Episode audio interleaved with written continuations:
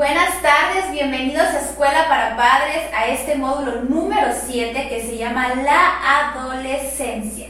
Tenemos una vez más a nuestra maestra Keila y vamos a dar inicio. Bueno, vamos a empezar explicando qué es la adolescencia. Quiero que tú sepas en esta tarde que la adolescencia es una época de inmadurez en busca de la madurez.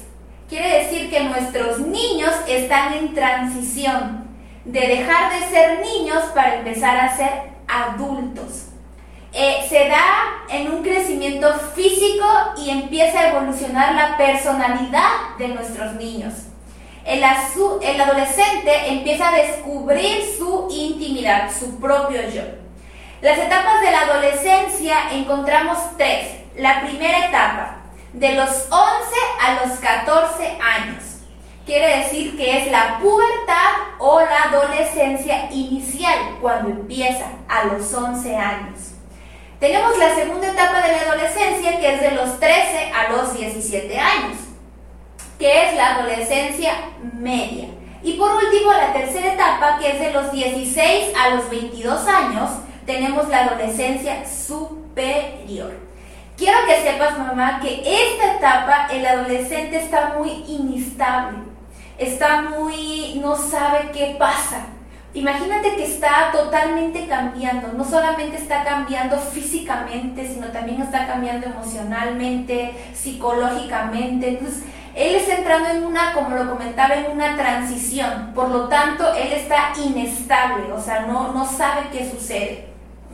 Y quiero que tú sepas que el camino fundamental eh, para en este proceso, que los padres podemos ayudarlos a él, es el, el camino del amor, de la comprensión y del respeto que nuestro adolescente va a necesitar para poder pasar esa etapa, como la pasaste tú y como la pasé yo. Ahora, quiero que tú vayas identificando cuáles son los cambios que surgen en la adolescencia. Bueno, el primer cambio es el cambio biológico es que se transforma el metabolismo hormonal y empiezan las funciones reproductivas, empiezan a funcionar. Entonces, eh, ¿qué, ¿qué, otro cambio biológico que empieza el cuerpo a desarrollarse? En las niñas empiezan a crecer los senos, empieza quizás la aparición de la menstruación. En los niños empieza a cambiarle la, la voz, empiezan a tener los famosos sueños húmedos. Estos son sus crecimientos eh, biológicos. Quiero que sepas también que va a haber un crecimiento desequilibrado en las tallas y el peso. Puede que nuestro adolescente suba de peso, puede que adelgace. Y también va a haber alteraciones en el desarrollo hormonal que muchas veces va a provocar acné, las famosas espinillitas en los jóvenes. Los cambios psicológicos van a ser reacciones emocionales. Por ejemplo, lo que yo te comentaba, va a haber inestabilidad, va a haber timidez, va a haber inseguridad, mal humor, va a haber aceptación, reconocimiento, necesidad de afecto, le va, a hacer falta a él en este proceso. Los cambios sociales, eh, van a haber problemas en la familia, roces continuos a través de que él va experimentando todas estas cosas que tenemos mencionando. Como dice usted, debido también a las hormonas, ¿no? Que uno dice andan aquí, allá, veces, a veces uno dice que el adolescente es como que bipolar. Y sí, porque en un rato está bien, en un rato está mal, pero mucho tiene que ver también todo este tema. Así es. Entonces, quiero que vayas entendiendo tu adolescente, por qué es que se está comportando así. Eh, en las etapas de la adolescencia vamos a hablar primero de la pubertad o la adolescencia inicial, que te decía yo que era de los 11 a los 14 años vamos a ver este, que ellos empieza a nacer la intimidad o el despertar del yo. Bueno, ¿quién soy? ¿Para qué estoy aquí? ¿Qué quiero hacer? Mm, empieza una crisis de crecimiento, o sea, se compara constantemente con sus compañeros de la edad y sufre cuando su desarrollo se encuentra por debajo de sus contemporáneos, o sea, de sus amigos, por ejemplo, en las chicas. ¿Por qué esa niña tiene las boobies más grandes que yo, mamá?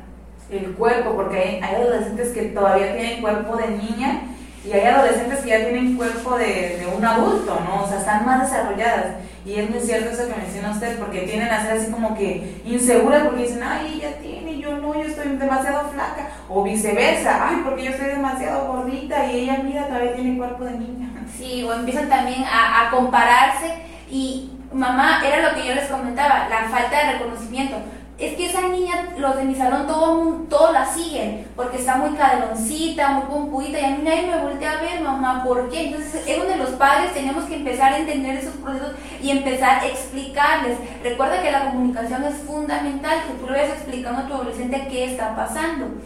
Ahora, en la adolescencia, la media que va de los 13 a los 17 años, él, eh, surge la necesidad de amar en nuestro adolescente descubre lo que es el primer amor, eh, empieza a ver la atracción física hacia su otro sexo opuesto, hacia, los, hacia el, adolescente masculino o viceversa femenino. Eh, empieza a tener conflictos internos de acuerdo a la personalidad, va a empezar a tener comportamientos negativos, de, inconformismo, agresividad hacia los demás, eh, también va a tener timidez, va, a ser ligado, va a pasar por un proceso de, de, ser tímido, va a ser otro rasgo que van a presentar los adolescentes de los 13 a los 17 años. Ahora, es necesario que tu mamá en esta etapa le enseñes a tu, a tu hijo o a tu hija a que tiene que respetar su intimidad, tiene que respetar su, cuerpo. Tienes también que enseñarle que no debe de ser irrespetuoso ni debe de agredir a las demás personas. Y también debes enseñarle algo que a mí me encantó. Debes enseñar a aprender a vestirse, aprender a hablar y aprender a actuar de acuerdo al lugar en el que se encuentren. Y es bien importante porque como vemos hoy en día adolescentes entre los 13 y los 17 años con minifaldas, como las vemos con ropa que no debe vestirla ella, o maquilladas, o con sus tacones.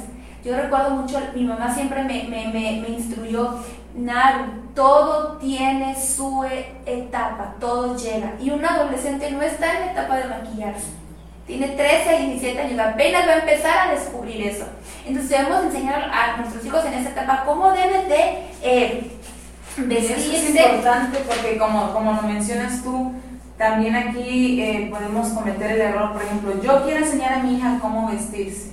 Yo quiero enseñarle a mi hija que se dé a respetar. Hablo con ella y le digo, mira, es que tú tienes que darte a respetar como señorita, tal, tal. Pero la mando a la calle con el mini con los tacones, la dejo salir a la hora que yo quiera. Entonces, ahí no estoy siendo congruente.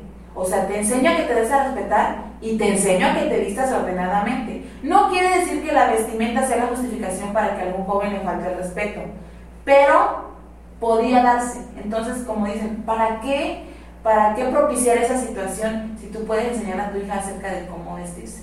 Así es, y luego a veces como padres nos lamentamos y decimos, pero ¿por qué me salió embarazada tan corta edad? ¿Por qué embarazó a la chica siendo tan joven? Eh, y luego decimos, ¿dónde estuvo el error? ¿Dónde esto?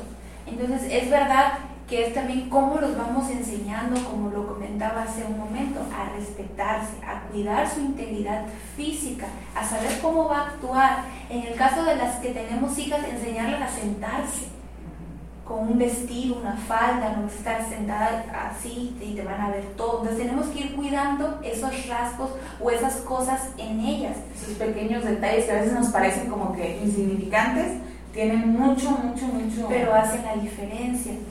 Ahora, en la última etapa de la adolescencia, que es la adolescencia superior de los 16 a los 22 años, quiero que sepas que ellos empiezan a comprenderse ya empiezan a encontrarse a sí mismos, ya se sienten más integrados en, la sociedad en la que viven, ya su conducta es más serena, ya se muestran más respetuosos con las personas. Eh, y es una época en la que ya empiezan a tomar decisiones que van a marcar su vida, como por ejemplo qué voy a estudiar, si voy a casarme, eh, si voy a independizarme de mis padres. Y empieza a obtener un mayor interés eh, hacia lo que van a hacer en un futuro. ¿Por qué? Porque ya es una edad de 16 a 22 años, ya, ya, empieza, ya pasaron la etapa, se podría decir, más crítica, que es la, la hormonal. La, la, las hormonas, la Empiezan a tomar como que más conciencia de, lo que Así es. Eh, quiero darte unos puntos que a mí se me hicieron muy, muy importantes y dice así, los educadores deben saber que el efecto del buen ejemplo y los buenos hábitos adquiridos en la infancia, aunque no se note, van a perdurar siempre. ¿Quiénes somos los educadores? Los padres. Entonces, los padres debemos recordar que el buen ejemplo y lo enseñado en la niñez va a permanecer siempre. Y la Biblia lo dice. Enseña a tu hijo en mis caminos, instruyelos y cuando sea viejo va a permanecer en él.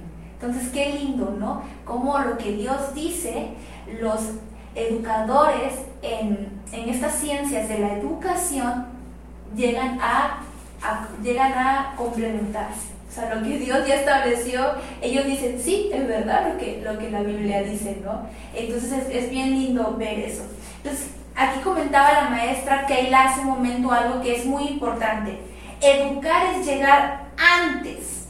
No educamos solamente para el presente, sino también para el futuro, lo que comentaba la maestra. Entonces, empezamos a educar antes de que mi hija pueda salir embarazada. Empiezo a educar antes de que a mi hija le puedan faltar el respeto. Empiezo a educar antes de que mi hija pueda sufrir un abuso sexual. Empiezo a educar antes de que mi hijo pueda embarazar a una muchacha. Antes. ¿Para qué? Para que yo pueda prevenir el futuro. Y eso es muy importante, fíjate eso que acabas de mencionar. Antes de que mi hija salga embarazada antes de que mi hijo embarace a un adolescente, porque a veces decimos, no, pues hay que cuidar a las niñas de que, pues mire, que no vayan a cometer un error, que no vayan a salir embarazar.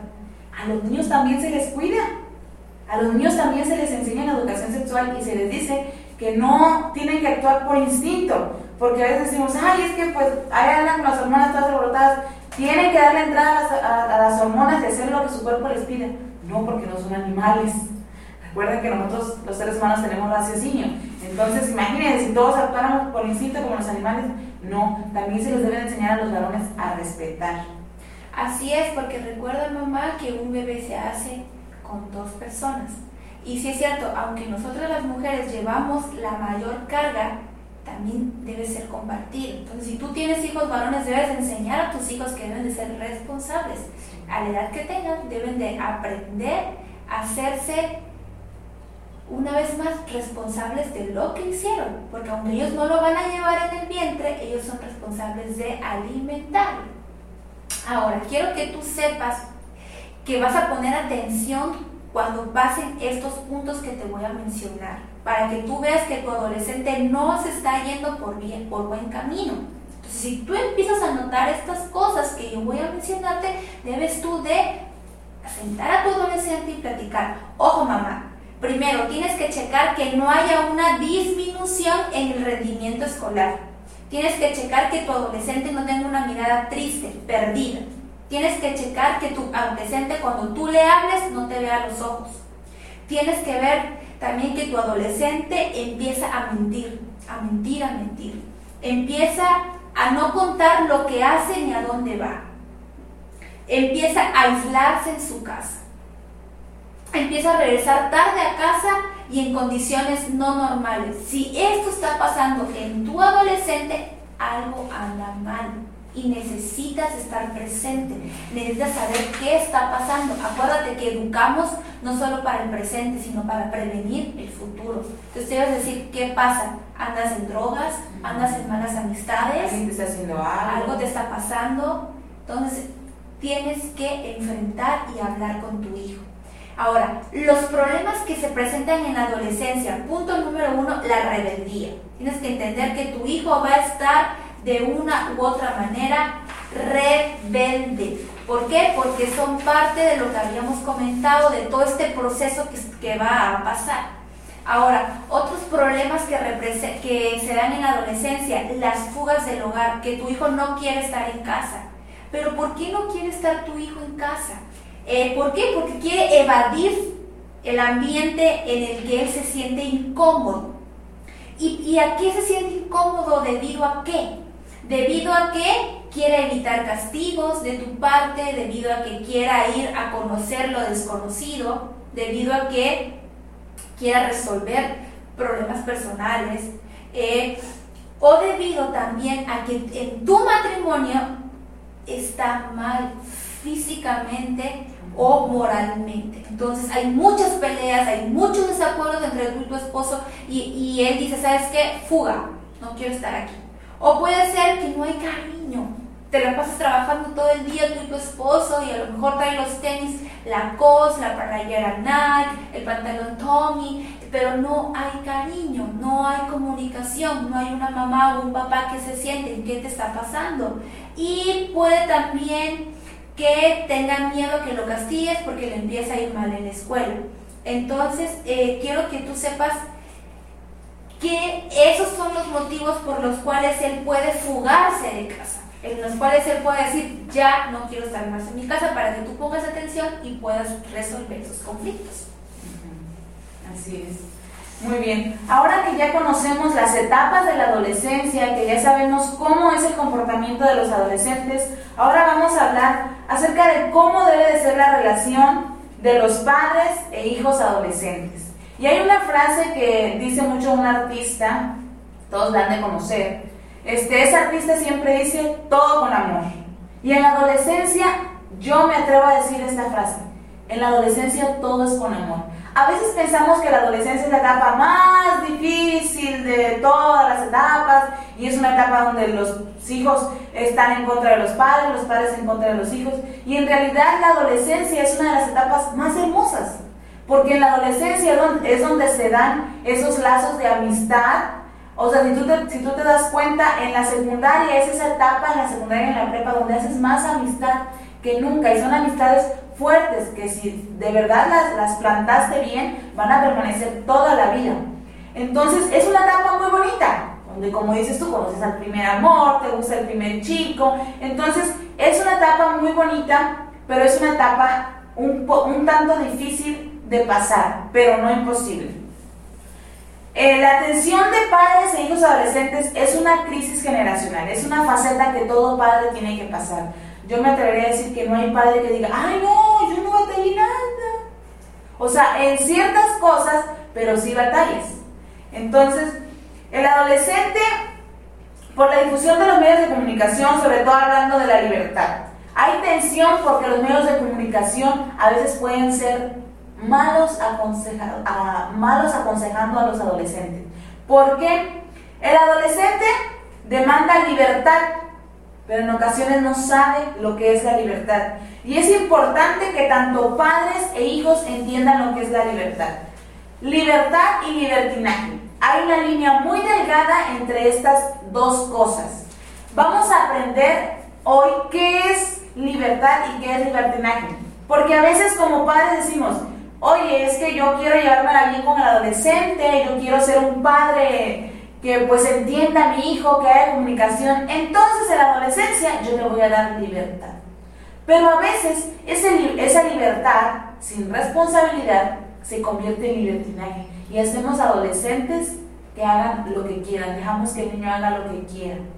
Igual a veces decimos, no, pues este, el adolescente también a veces pide libertad y no se da cuenta que lo que en realidad está pidiendo es libertinaje. Por eso, si tú estás viendo esto, si estás con tu hijo o si estás, porque sería bueno que esto lo vieran padres e hijos también, para que los adolescentes también se den cuenta en qué cosas se equivocan.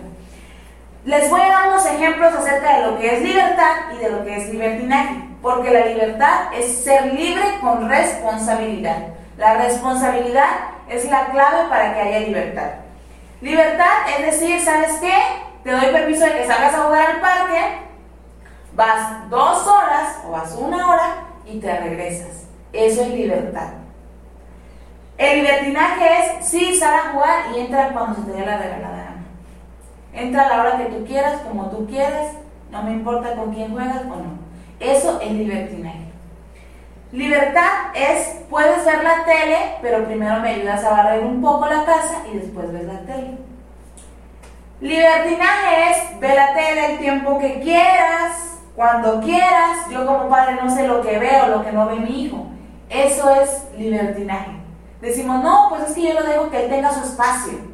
Le metí la computadora a su cuarto, lo dejo que él tenga su espacio para que haga sus tareas, para que haga esto, para que haga lo otro. Eso es libertinaje, porque tú no te estás dando cuenta de lo que tu hijo está viendo. No estás siendo responsable.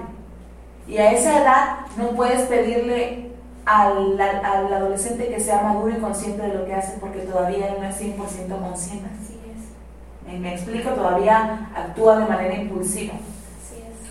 Ahora, libertad, aquí hay un punto, es, te doy un celular te doy un celular para que te mantengas comunicado, porque en ocasiones se vale que en secundaria se preste un celular, porque para estar en comunicación hay padres que a veces este, están trabajando o algo y sabes que si el alumno sale a la una de la tarde este, y yo salgo a las cuatro de mi trabajo, pues hay tres horas ahí en las que yo no sé si el niño llegó o no llegó a la casa. Entonces a veces, eh, o para alguna emergencia, uno dice, bueno, vamos a comprarle un celular.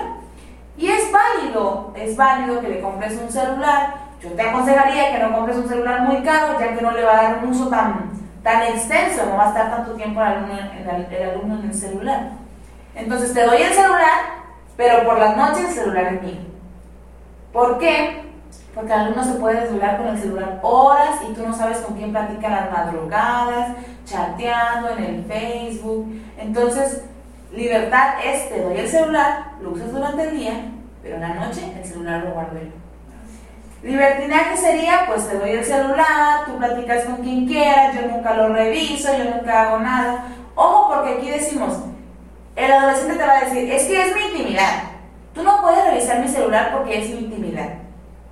Cuando el adolescente tiene 12 o 13 años, sí es importante, yo considero que sí es importante que tú revises el celular porque ahí te vas a dar cuenta con qué personas se está rodeando. Claro, uno como padre también debe de ser hábil para hacer estas cosas, sin que el adolescente se dé cuenta. Y no es que los estemos engañando, es que estamos cuidando sus amistades. Porque como lo mencioné al principio, en la adolescencia los jóvenes es donde hacen amistades más, más profundas.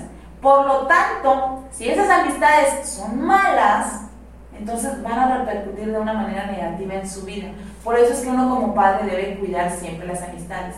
Algo que a mí me llamaba mucho la atención de mi mamá, porque mis papás eran de, que, voy a hacer tarea con fulanito, que me toca hacer tarea en equipo, porque siempre es lo típico. Y, y decían, no, que venga a la casa, mira, yo voy a hacer tamalito, yo voy a hacer empanadita, yo voy a hacer... Y pues al final terminaban siempre yendo a mi casa. Entonces, ¿qué es lo que me decía mi mamá ya de grande? O sea, yo prefería aquí, gastarme, tenerlos aquí, dando gritos, hacer comida, pero están aquí y yo los conozco, porque así es como tú conoces a los amigos de tus hijos. Hay padres que no conocen a los amigos de sus hijos. Oh, mi mejor amiga, mamá, Daniela. Daniela. Mi papá no sabe quién es su mejor amigo su mejor amiga. Entonces es importante que tú aprendas a conocer las amistades de tus hijos y dependiendo, tienes que aprender también a aceptarlas, porque a veces nos ponemos de negativos de que, ay, no, no, no me cae bien esa niña. Es la primera vez que la conoces. Tienes que aprender a tratar a los adolescentes y a tratar de aceptarlos, porque si tú siempre estás con una barrera así, entonces el hijo va a decir, mi mamá no, no le gusta nada. Entonces ahí tenemos que aprenderla. Así es, y voy a decir algo rápidamente, maestra. Yo hace poco estaba viendo lo de eh, mamás hablando un programa que sacó una pastora y me encantó lo que una pastora comentaba. Ella decía, yo siempre cuidé los círculos en los que mis hijas se involucraban.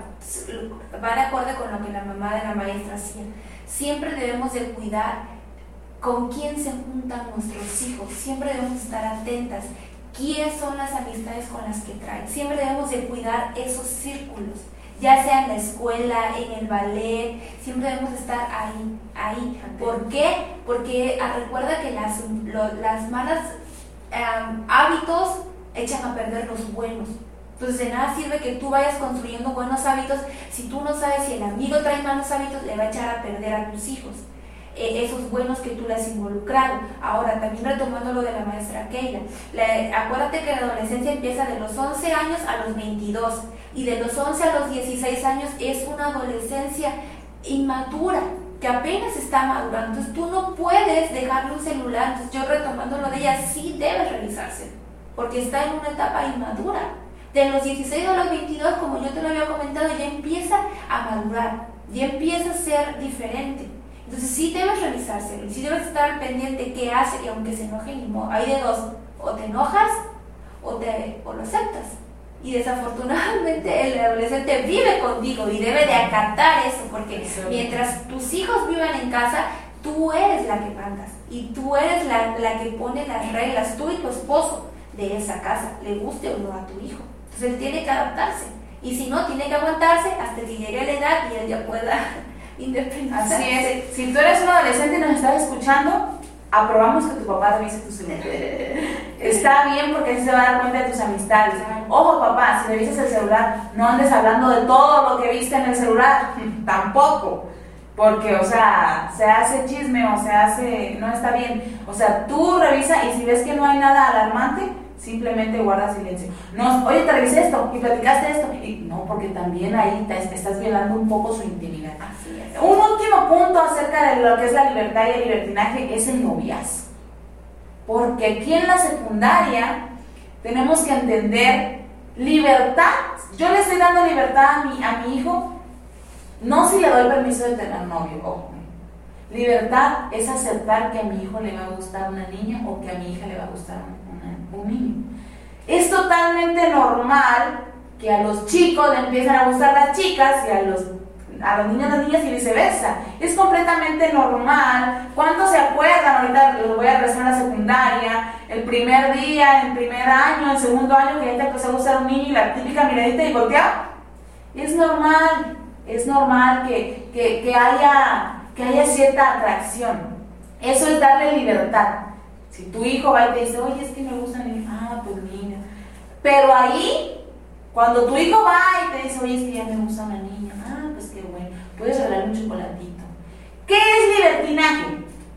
Porque recuerden que hay una línea muy pequeña entre libertad y libertinaje. Libertinaje es decirle, ay, te gusta, pídele que sea tu novia, o pídele que sea tu novio, o mira, mándale una cartita. Eso es libertinaje. Ojo, es, tiene, los, los adolescentes tienen la libertad de enamorarse, por así decirlo. Porque no, es, no creo yo que sea un enamoramiento, es una simple atracción. Tienen derecho, es su derecho de enamorarse. Lo que no es su derecho, lo que tú como papá no vas a permitir, es que ya a los 13, 14 años venga el novio, la visite, salgan al cine solos. No, eso ya es libertinaje. Porque hay muchos papás que dicen, no, es que ya va a cumplir los 15, hombre, ya que salga sola, que salga al cine sola, que haga esto sola, los dejamos aquí. No, porque eso ya es libertinaje. Ahora vamos a ver lo que hacen los papás y lo que no deberían hacer. Porque a veces creemos que a veces como papás creemos que estamos en lo cierto. Y no, estas clases son precisamente para eso. No es que nosotras seamos unas profesionales, pero las que escribieron los manuales sí son profesionales. Entonces, por eso que queremos darles a entender qué es lo que se debe hacer. Primero vamos a ver ¿Qué es lo que hacen los papás? Dan sermones, insultan, hieren, elogian, critican, hablan mucho delante del adolescente. Y esto es algo importante. En, en Lucas 6:45 dice, dice la palabra de Dios, dice que de la abundancia del corazón habla la boca. Entonces, ojo papá, ¿cómo le estás hablando a tus hijos? Porque a veces nos enojamos o a veces andamos de malas y, herimos los sentimientos de nuestros hijos o los insultamos. Es que mira, no son bueno para nada, ya pasó esto, ya pasó lo otro. No, no haces nada nunca en la casa, eres un flojo, no vas a servir para nada, ni siquiera sacas buenas calificaciones en la escuela, ta, ta, ta, y empezamos, empezamos a herir. Oye, es que ya me dijeron que le hablaste a un muchachito. Y es que eres una chamaca. empezamos, empezamos a, insultar y a dar sermones larguísimos que el adolescente le entra por un oído y le sale por otro. Porque no lo estamos haciendo de la manera correcta. Ahora, algo importante. Queremos ser amigos de nuestros hijos. Papás, tú, tú no eres amigo de tu hijo. Porque escuchamos mucho eso de que no, yo soy la mejor amiga de mi hija, yo somos como amigos. No, papá, no. Porque un amigo es leal, un amigo te tapa cosas y tú como papá, no. Eso está mal querer ser amigo de tu hijo. Tú eres su papá y como su papá tienes el derecho de escucharlo y reprenderlo si es necesario. Y un amigo no. Un amigo te va a tapar porque todos tenemos amigos de que no le digas, ah, ok, yo, te, yo te cubro. Amistad y ser padre es cosa diferente. Tú eres papá y es tu rol y nada de que vamos a ser mejores amigas, vamos a ser mejores amigos. No. Si hay una relación de amistad entre padres e hijos, pero no pienses que, que, vas a ser el mejor amigo de tu hijo. Tú eres su papá y tienes que asumir su rol como tal, su papá o su mamá. Ahora, algunas veces los padres conceden todo o hacen chantajes emocionales o están viendo nada más los defectos de los adolescentes. Eso es lo típico que a veces hacemos. No, es que mira, oye, tu amiguita sacó 10, tú no sacaste 10, aquella concursó en canto, tú por qué no concursas en algo, en los deportes. Y empezamos a ver todo lo malo que hace el adolescente y no, fijamos, no nos fijamos en sus puntos positivos o en sus maneras positivas de actuar, sino que vemos siempre lo negativo, lo negativo, lo negativo. Y eso está mal, está mal como padres también conceder todo o usar los chantajes emocionales. Es que tú ya no me amas, hijo, yo me la paso trabajando. Al joven en esta etapa, al adolescente en esta etapa, no le interesa cómo te sientas tú como padre. Y es algo fuerte, pero es verdad.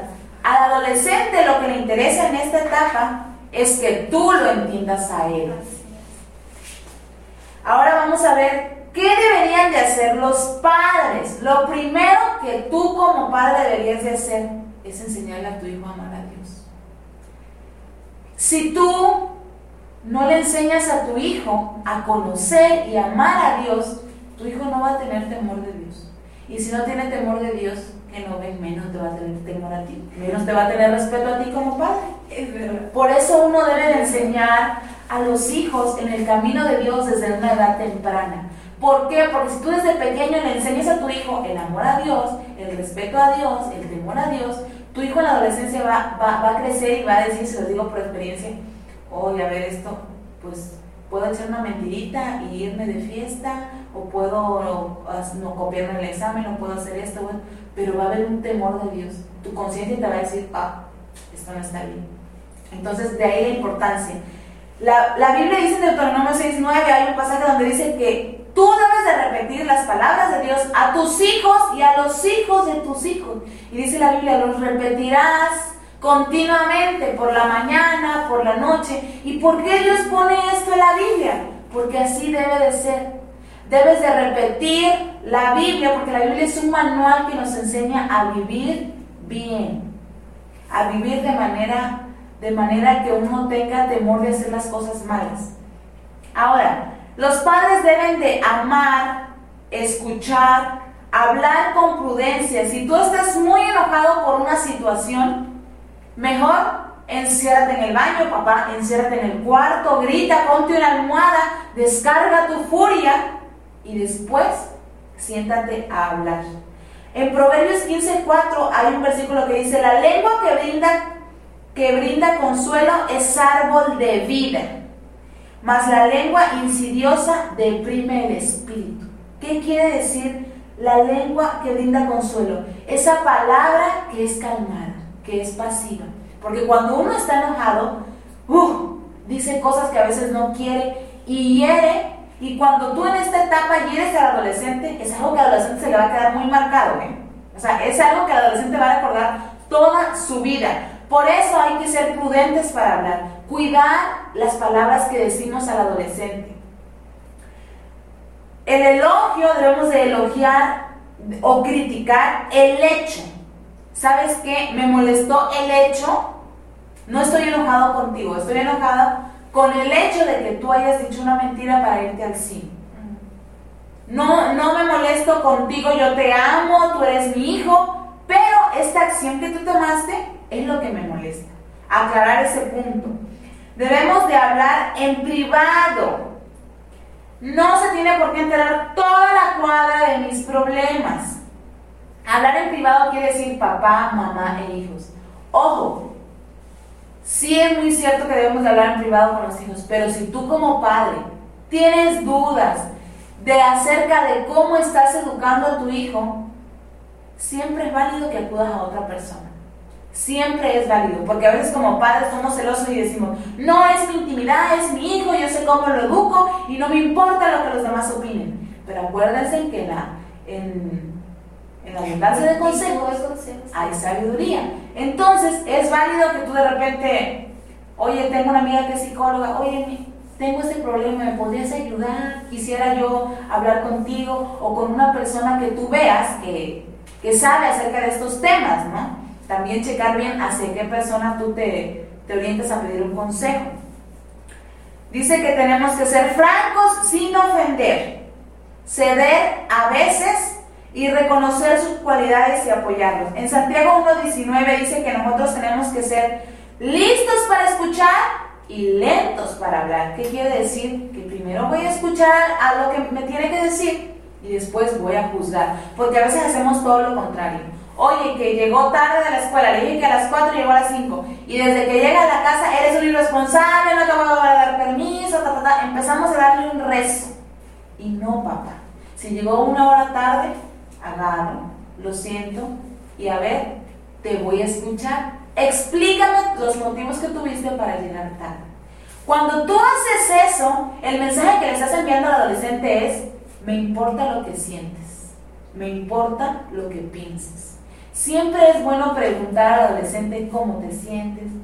Yo me comporté de esta manera contigo, ¿sabes qué? Discúlpame, ¿cómo te hice sentir?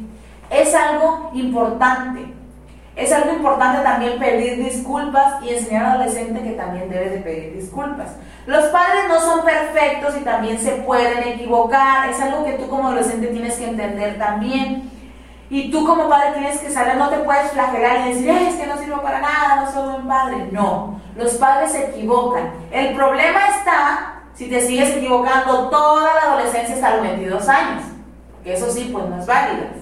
Entonces, lo que el joven busca es aceptación y para poder aceptar a tu hijo tienes que conocerlo. Si tú no pasas tiempo con tu hijo, si tú toda la infancia de tu hijo te la pasaste trabajando y en la secundaria ya tienes tiempo para tu hijo, va a ser muy difícil que tú puedas entablar una buena comunicación con tu hijo, debido a que sus primeros años no estuviste el tiempo que debiste haber estado con él. Por lo tanto, no lo conoces al 100%. Es importante educar porque si no los resultados pueden ser desastrosos. Cuando hablamos de la relación entre padres e hijos, tenemos que recordar que si papá y mamá no están bien, el adolescente no va a estar bien. Ahora, vamos a hablar rápidamente acerca de las motivaciones. ¿Cómo puedo yo motivar o ayudar a mi hijo a que crezca o a que encuentre su personalidad, a que encuentre su yo?